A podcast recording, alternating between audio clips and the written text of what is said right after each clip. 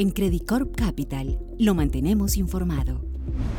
Hola a todos y bienvenidos a un nuevo podcast de Credit Corp Capital. Mi nombre es Samuel Carrasco, economista senior del área de research y en esta oportunidad hablaremos sobre el plebiscito en Chile y una posible descompresión de premio por riesgo en activos financieros como ya muchos de ustedes saben, el próximo domingo 4 de septiembre se llevará a cabo el plebiscito respecto a la aprobación o rechazo de la nueva constitución. Y en líneas bien generales existe un amplio consenso en que el rechazo a esta propuesta sería percibido como un resultado pro mercado y que esto de alguna forma daría soporte a una descompresión en el premio por riesgo presente actualmente en activos financieros de hecho, hace un par de días publicamos un reporte en donde estimamos esta posible descompresión en tres tipos de activos, el tipo de cambio, la bolsa local y las tasas soberanas. Entonces, primero, por el lado del tipo de cambio, según nuestras estimaciones, la paridad dólar-peso actualmente cotiza con un premio que es más o menos de 100-150 pesos. Creemos que si se rechaza la nueva constitución, este premio parece excesivo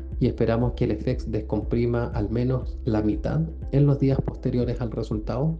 Si bien la incertidumbre política va a continuar en los próximos trimestres, lo cierto es que este resultado podría de alguna forma moderar la incertidumbre, ya que pone ciertos límites a los cambios futuros y podría reducir la probabilidad de modificaciones radicales en el marco tanto político como económico actual. A su vez, el rechazo podría sentar un precedente de que la población aún quiere cambios sociales y políticos, pero no tan radicales como los planteados inicialmente.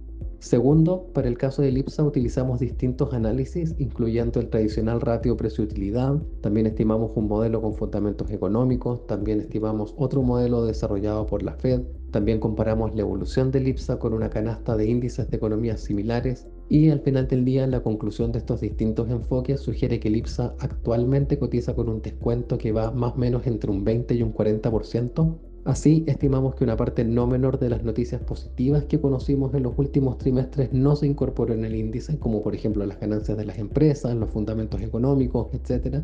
Y por lo tanto, en el neto, esto muestra que el premio que tiene el índice actualmente parece desproporcionado. Por lo tanto, vemos un IPSA moviéndose a niveles cercanos a 5.800, 6.000 puntos en caso de que gane el rechazo.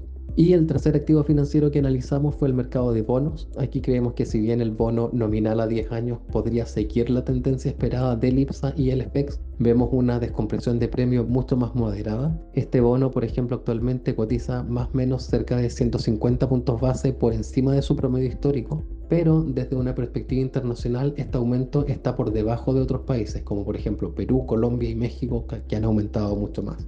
Además, el aumento acumulado del bono desde el 2019 a la fecha es bastante similar a una canasta de bonos soberanos de economías comparables y por lo tanto no se percibe un premio por riesgo que sea relevante.